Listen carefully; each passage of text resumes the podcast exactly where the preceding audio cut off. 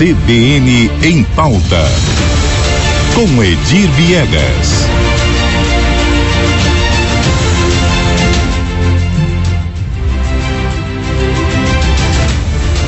Vamos começar então o nosso bate-papo hoje com o nosso colunista do CBN em pauta, Edir Viegas, que toda vez traz pra gente um assunto polêmico, mas um assunto aí para resolver tendências aí que estão complicando a vida da população. E dessa vez ele traz uma boa notícia, porque o assunto levantado aqui vai mexer numa legislação, é isso, Edir? Bom dia, Lígia. Bom dia. É isso mesmo. Bom dia, Isa. Na terça-feira nós trouxemos aqui a questão da Lei Complementar 476, é, aprovado pela Câmara, por iniciativa da Câmara e sancionado, sancionada pela prefeita Adriane Lopes. Que estabelece a lei? Concede anistia aos proprietários de imóveis clandestinos ou irregulares, cuja execução esteja em desacordo com o Código de Obras e Lei de, de Ordenamento de Uso e Ocupação do Solo. O, qual é a intenção do legislador aí, na, no caso específico, o vereador Carlão, o Carlos Borges, que é, era para tirar, acabar com os imóveis é, irregulares, acabar com, não com os imóveis, regularizar imóveis da população carente. Né? Muita gente que é, em submoradias, vamos dizer assim, ou imóveis que não, não estão registrados na prefeitura. Tá. A gente, nós, nós conversamos com várias pessoas, eh, advogados tributaristas, técnicos, e a conclusão que se chegou é que existem, existiam muitas, muitos itens dessa lei eh, para serem revistos. Ontem estive, estivemos com técnicos da prefeitura, né? Especificamente com o pessoal lá da Secretaria de Receita, e levamos a norma e para discutir de que forma é possível aplicá-la, tá?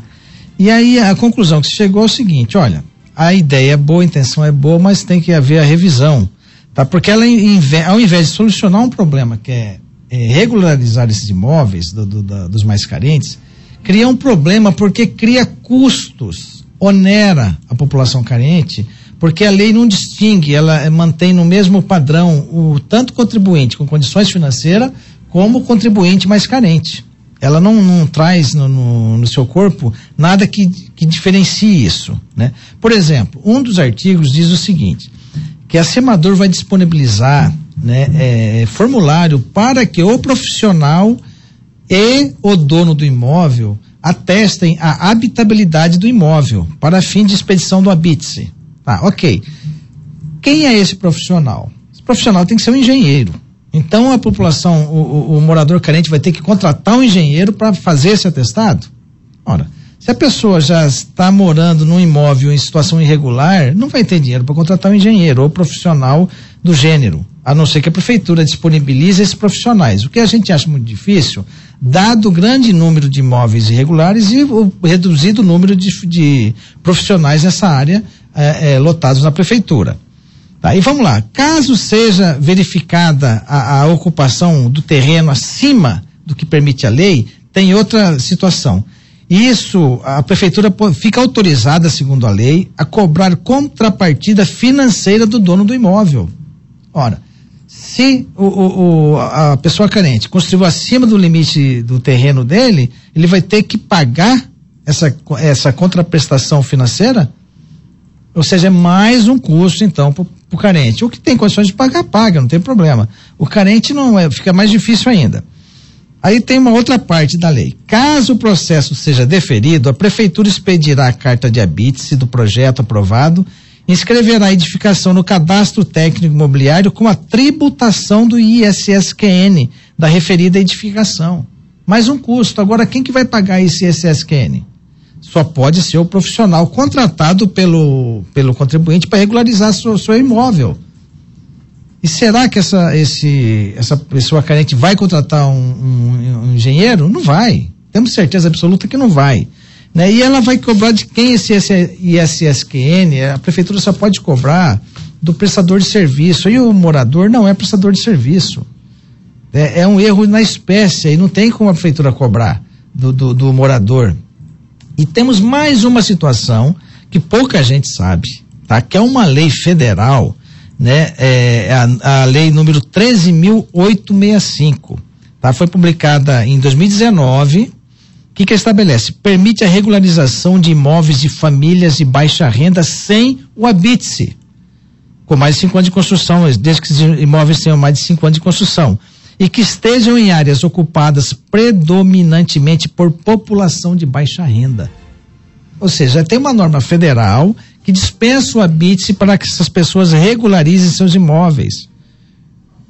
Então ela vira um conflito, a lei municipal com a lei federal. Não sei se a, a Câmara ou a Prefeitura, a Assessoria Jurídica, a Procuradoria Jurídica a, a, tinha conhecimento dessa norma. Há, no nosso entendimento, não havia esse, é, esse conhecimento. Mas enfim, vamos aguardar. É, ontem entramos em contato também com a assessoria do vereador Carlão.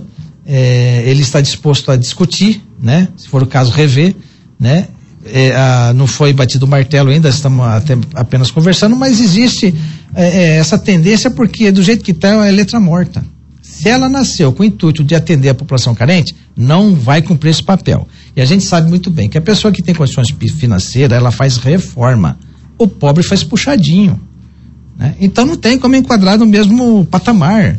Né? Fica então, eh, Lígia, essa reflexão de hoje é, sobre esse tema e a gente espera que haja aí o bom senso de todos os lados, nos parece que vai haver, e que de fato seja criada uma regra, uma norma que atenda a população mais interessada, que é a mais carente.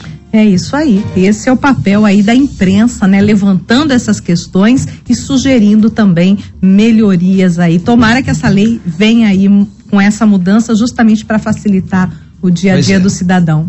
Torcemos para que ocorra. É isso aí, então. Lígia, é, voltamos então na terça. Terça-feira a gente se vê então. Já um é. ótimo já. Nossa, hoje é quinta, vamos te desejar um ótimo final de é. semana desde agora. Pré-sextando, né?